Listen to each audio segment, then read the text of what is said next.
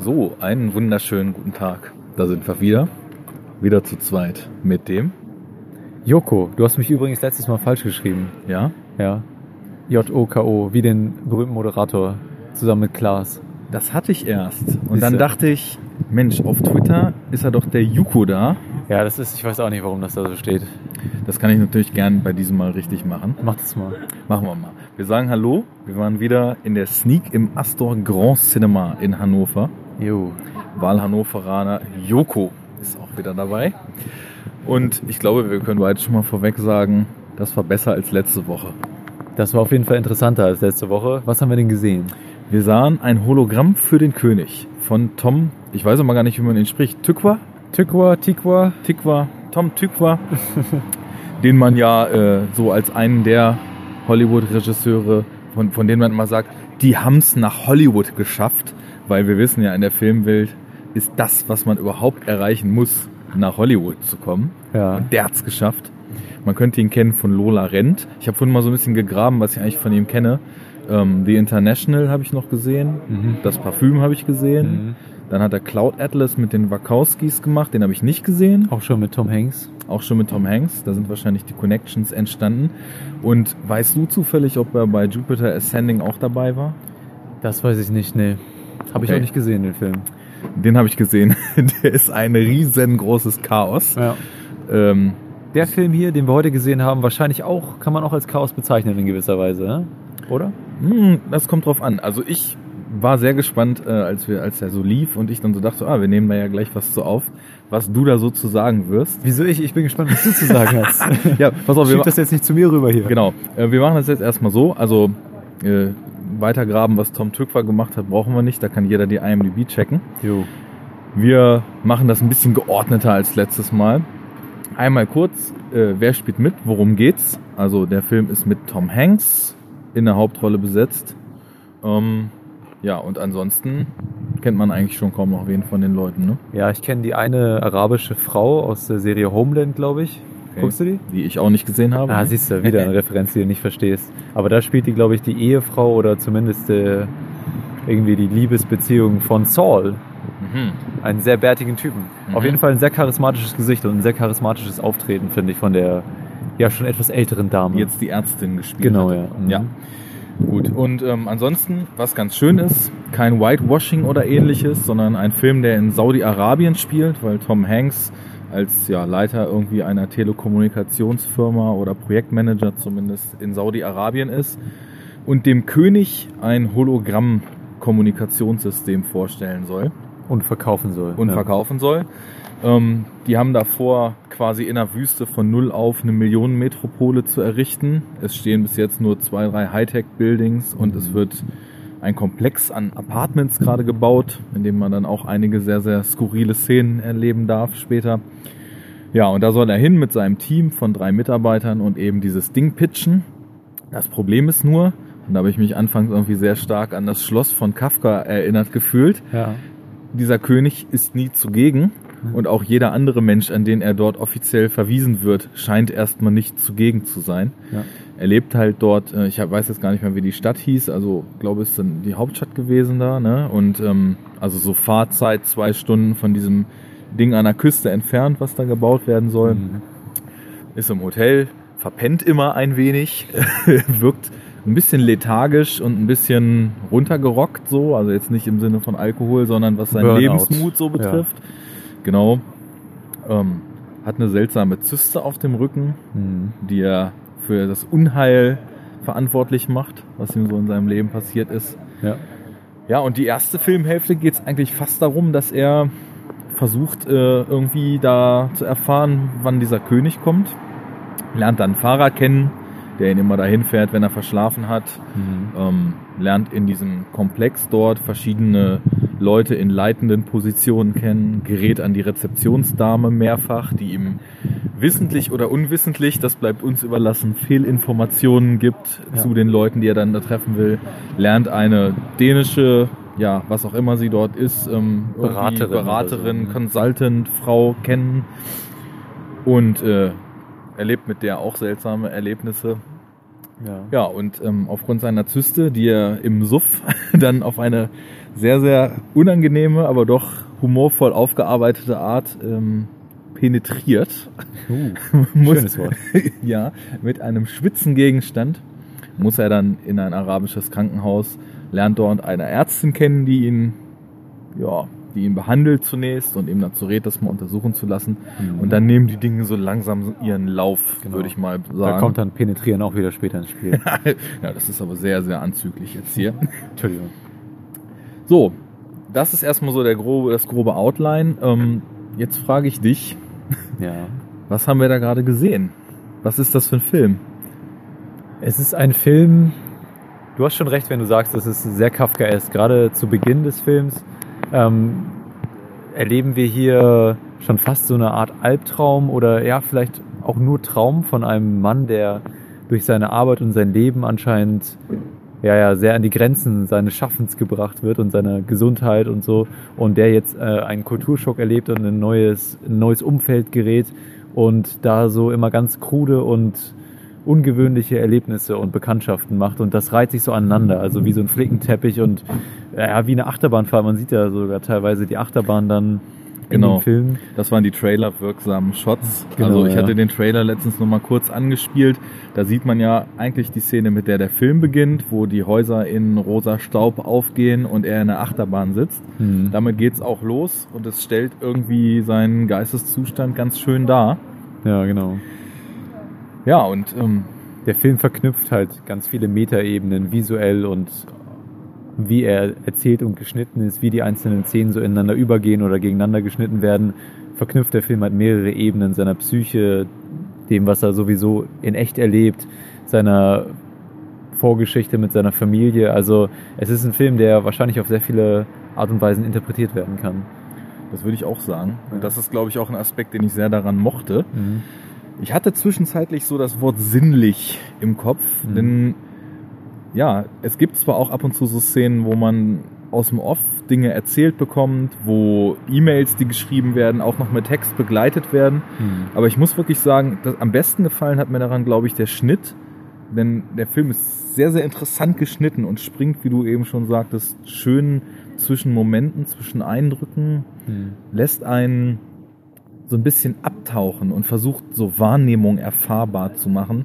Und auch später, als dann, das können wir glaube ich noch sagen, es etwas emotionaler wird, hatte ich auch das Gefühl, dass der Film eher daran interessiert ist, ja, das nachempfinden zu lassen. Natürlich sind da auch ein paar Szenen bei gewesen, die man vielleicht auch als kitschig oder so hätte abtun können. Aber dennoch ähm, weiß er da, glaube ich, sehr gut, welche Schalter man rein audiovisuell umlegen muss, um so gewisse Stimmungen zu erzeugen. Hm. Das mochte ich tatsächlich sehr daran. Ich habe dann mich eben nur zwischendurch gefragt, wo geht's denn hin? Also sehen wir hier einen Selbstfindungstrip? Sehen wir hier, ja, wie du jetzt auch eben es nochmal gelabelt hast, eine kafkaeske, skurrile äh, gesellschaftskritische ja, das auch. Analyse. Genau.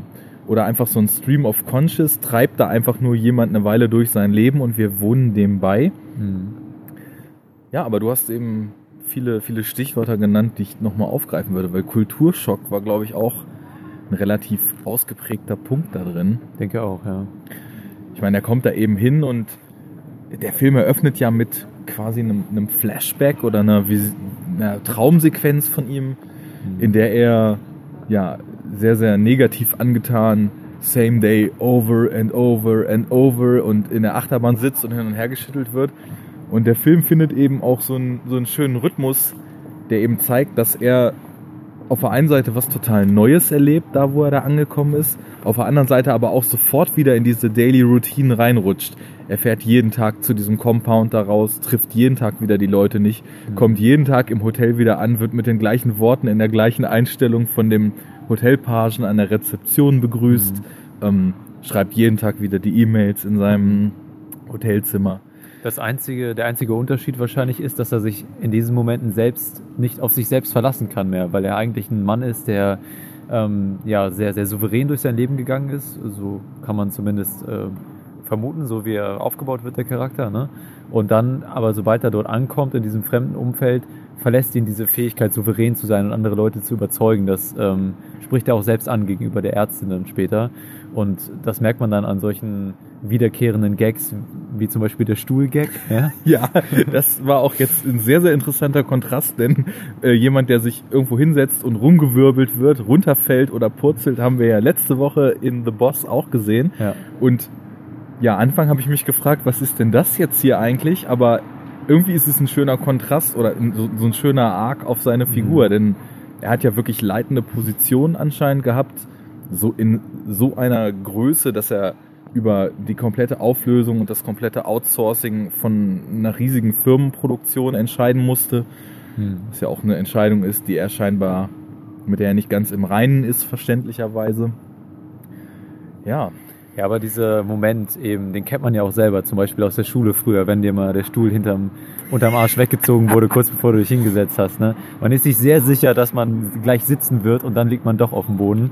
Und äh, einfach dieses Gefühl ist durch diesen Slapstick-Humor ganz gut verarbeitet worden und eben passte zu der zu dem Zustand, äh, in dem wir den Charakter vorfinden zu Beginn des Films ganz gut. Das fand ich auch und ich fand auch zum Gesamtton des Films passt es eigentlich ganz gut, denn mhm man muss schon sagen, dass so eine gesunde Skurrilität das Ganze durchzieht, oder siehst du es anders? Nee, ich sehe das genauso. Es ist auch gerade zu Beginn habe ich dich häufiger gackern hören neben mir im ja, Kinosessel. Ja. Das ist auch eine Art von Humor, die liegt mir wesentlich mehr. Einfach so, ja, so eine Welt, die so leicht off wirkt oder die einfach so die Seltsamkeit, die das Normale manchmal in sich trägt, mhm. auf so eine nette Art rausschält. Das ist was, was finde ich zum Beispiel Jim Jarmusch sehr gut kann. Ja. Der eigentlich nur den Alltag zeigt, aber den Regler so ein ganz kleines Stückchen weiter dreht. Mhm. Und so war das halt auch in dem Film jetzt. Also ich meine allein, dass, dass der äh, arabische Typ, den er da quasi als, als Fahrer zugewiesen bekommt, weil er ja jeden Morgen verschläft,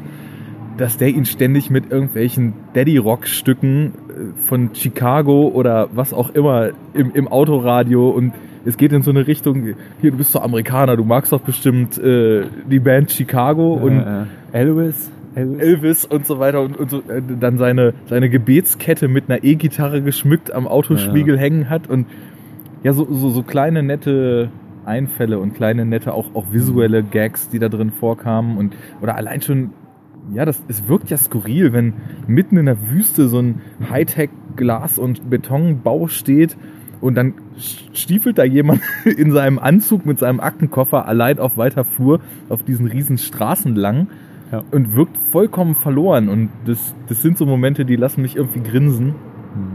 Ich glaube aber, dass sein Vergleich zu Jarmusch auch wirklich gut passt, weil ich finde, Tom Hanks spielt ja auch so ein bisschen so eine Bill Murray-Rolle auch. Ne? Irgendwie schon, ja. So, sieht sogar optisch ein bisschen so aus wie er, finde ich, in manchen Momenten. Und mich hat der Film auch sehr an Jarmus Film erinnert. Ich, mir fällt gerade der Name nicht ein, wo Bill Murray so rumfährt auf Broken Bro Flowers. Ist genau, Broken Flowers, ja. ja. Wo er eben auch diese Aneinanderreihung von komischen und skurrilen Begegnungen macht und äh, sich auch auf eine Art Selbstfindungsprozess und äh, Be Vergangenheit Bewältigungsprozess begibt. Und äh, hat mich schon sehr daran erinnert, ja. Das passt sehr gut, das stimmt. Das ja. ist auch dieses rastlose und auf ein Ziel zuzusteuern, von dem man eigentlich gar nicht so richtig weiß, was es ist. Wobei genau, hier ja. natürlich klar ist, der König soll kommen und die sollen die Technologie pitchen, aber ja, es wirkt halt irgendwie so ein bisschen schlossmäßig einfach. Man, man hat das Gefühl, der Film hätte jetzt auch 90 oder 100 Minuten laufen können und er hätte diesen König nie getroffen mhm. und es wäre auf was völlig anderes ähm, hinausgelaufen. Ja, ich fand den irgendwie drollig. Also das war ein Film, auf den man sich nicht so richtig einen Reim machen kann. Ein Film, der wahrscheinlich jetzt nicht in meiner Jahresbestenliste auftauchen wird, aber aber das würde ich auch kritisieren. Also ich habe mich auch eben zu Beginn des Films gefragt, okay, das ist jetzt eher so Systemkritik. Wir haben hier äh, dieses reiche Saudi-Arabien, ne, wo die armen Leute schuften, damit die Reichen in geilen Palästen wohnen, die aus dem Boden gestampft werden in der Wüste, ja, wo eigentlich sowas nicht hingehört. Und dann irgendwann geht der Film dann in eine persönlichere Richtung und fokussiert sich eher auf den Charakter und auf die Charakterentwicklung und äh, dass er eben sein, ja, so sein, ja, sein, seine Glückseligkeit wiederfindet oder solche Geschichten. Und ich habe mich da schon häufig gefragt, okay, das ist jetzt sehr durchmischt so. Ich kann die, den roten Faden sehe ich nicht wirklich. Ich weiß nicht, ob man das braucht, aber auf der anderen Seite war der Film dann doch auch wieder zu sehr, hatte, ja, also war zu sehr auf seiner Narrative aufgebaut, als dass es nur irgendwie eine Experience und irgendwie ein Gefühl übermitteln sollte. Also für mich, mich hat diese, ja, dieser Mischmasch aus Themen schon ein bisschen gestört irgendwann oder zumindest so mit Fragezeichen überm Kopf zurückgelassen. Das ist genau der Punkt, den ich auch meinte. Man, man weiß eigentlich nicht oder wusste lange nicht so genau, wo es drauf hinläuft. Mhm. Und auch rückwirkend kann ich jetzt nicht sagen, gut, also das Selbstfindungsding, das steckt da definitiv drin und zu, zu neuem Lebensmut zu kommen über seltsame Umwege und über mhm. die absurdesten Begegnungen, die einem vielleicht vorher niemals möglich erschienen waren. Man weiß ja auch überhaupt nicht, also ich, ich hatte im Vorfeld schon gehört, dass es halt von einem sehr, sehr ja, ich glaube auch wieder mit dem Label unverfilmbar gebrandeten Roman mhm. jetzt eben doch eine Adaption ist, von der jetzt auch äh, Tykwa selbst die Drehbuchadaption und eben die Regie übernommen hat. Mhm. Ich weiß nicht, wo das Buch drauf hinausläuft.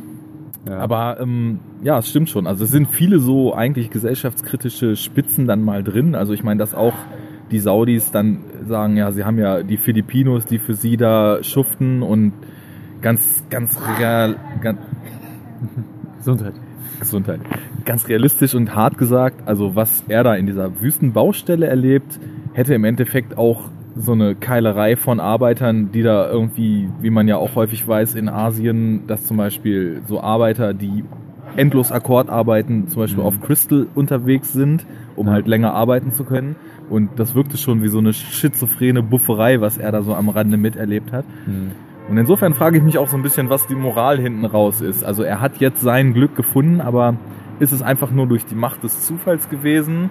Ist ja. es doch durch den Tapetenwechsel, den er vielleicht brauchte? Und was sagt uns das über das System, was erst so ein bisschen ja, angeprangert und genau. ja, schon kritisch hinterfragt wird, in das er dann aber plötzlich total eintaucht. Ja. also ich habe auch das Gefühl, am Ende fokussiert sich der Film auf die Botschaft, Kulturaustausch ist gut, ja. Und diese Technologie, die er auch vorstellt, also ein Hologramm, mit dem man weltweit miteinander kommunizieren kann, zusammen im selben Raum steht, ohne sich eigentlich zu berühren und eigentlich im selben Raum zu stehen, sondern nur noch virtuell miteinander kommuniziert, steht dann hier eben zu den Erfahrungen, die er macht, so diametral gegenüber. Und ich habe das Gefühl, der Film sagt dann, nee, es ist besser, wenn man sich austauscht und ähm, da macht man, da erlebt man was und dadurch, äh, ja, das, da, damit bleibst du gesund. So.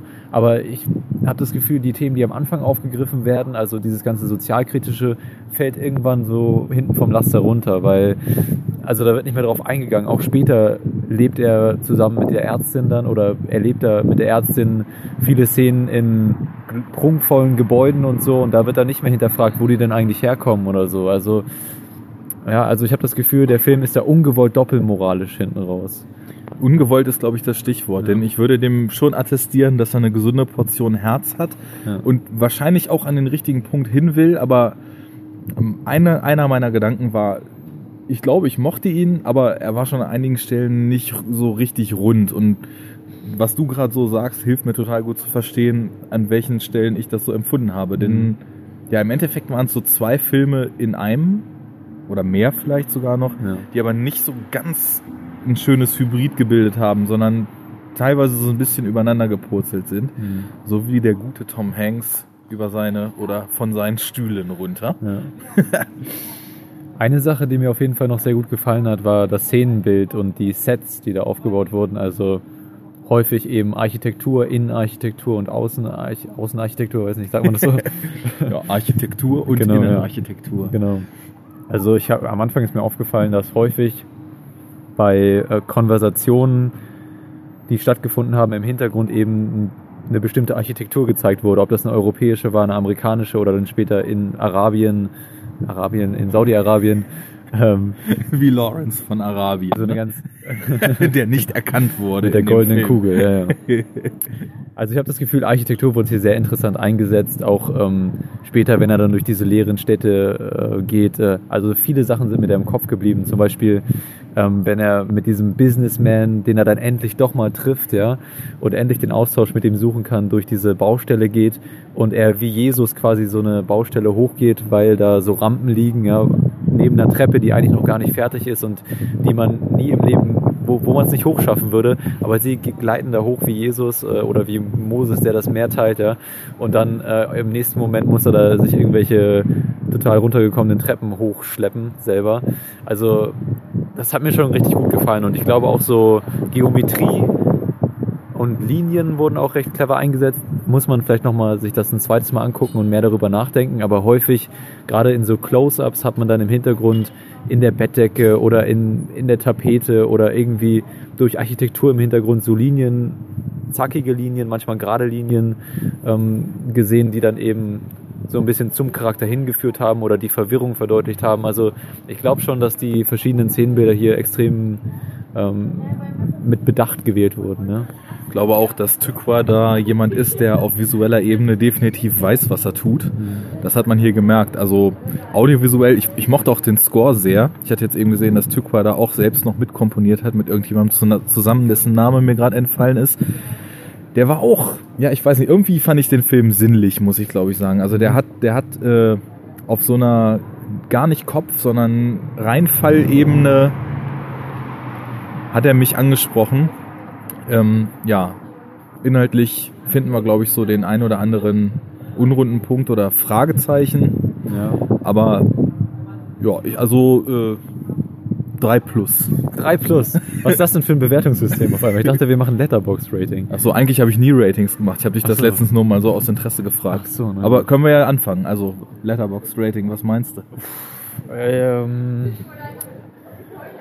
ja, ich muss sagen, der Film ist 90 Minuten lang ungefähr, glaube ich, so, oder 93 Minuten, ja. wenn ich mich nicht irre. Und er kann nur sehr kurz sein, weil zwei Stunden nachdem die ersten Trailer losgingen, sind wir schon wieder draußen gewesen. Genau, also und ich muss sagen, dass das eine gute Länge für den Film ist. Ich finde, der Film hat ein gutes Tempo, sehr viel Ideenreichtum in der visuellen Umsetzung. Wie du sagst, nicht ganz rund. Mhm. Verliert sich vielleicht manchmal in seinen Ideen, bringt die nicht so ganz zueinander. Selbiges gilt vielleicht auch für die eine oder anderen Charaktermomente oder Figuren, die auftreten, aber alle haben auf jeden Fall immer eine bestimmte Szene oder einen Moment oder auch mehrere, die einem ja, einfach ein Gefühl übermitteln und was zum Nachdenken geben. Und ich glaube, deswegen hat mir der Film, ja, es ist schwer zu sagen, er wirkt noch nach. Ne? Also ich würde erstmal so vorsichtige 3,5 von 5 geben, mit dem Potenzial, dass er entweder noch nach oben oder nach unten ich glaube, da finde ich mich exakt auch wieder. Also ich habe drin noch gedacht, so für vier Sterne war es dann doch irgendwie noch ein zu großes Fragezeichen. Drei wären aber viel zu hart, weil er einfach, wie du schon sagtest, ich habe zwischendurch gekichert. Ich fand manche Szenen auch irgendwie sehr schön auf so einer berührenden Ebene. Also ich bin da, glaube ich, ähnlich angesiedelt und würde sagen, ähm, definitiv ein Film, der sich von der Standardkost auf eine gewisse Weise abhebt. Wie sehr muss jeder selbst für sich herausfinden. Aber wer ins Kino will, das ist ja der Sinn hier des Sneak Talks, da würde ich, genau wie diese Mädels da hinten jubeln, eine jubelnde Empfehlung ausgeben und sagen, kann man gucken.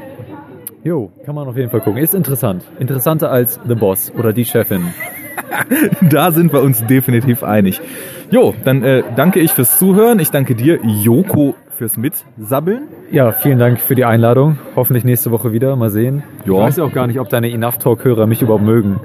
Die haben dich zu mögen. Ach so, na gut. Das ist ganz einfach. Wer bei mir zu Gast ist, der wird gemocht. Also so, so äh, haben wir ja nicht gewettet.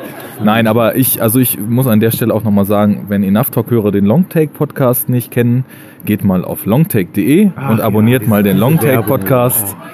Mehr wollte ich jetzt auch eigentlich nicht sagen. Vielen Dank fürs Zuhören. Ähm, Schaut mal rein auf den Blog, Twitter, Facebook, folgen, liken, bla bla bla. Die übliche Rutsche. Viel Spaß im Kino, wenn ihr wollt, mit einem Hologramm für den König. Auf Wiedersehen. Tschüss.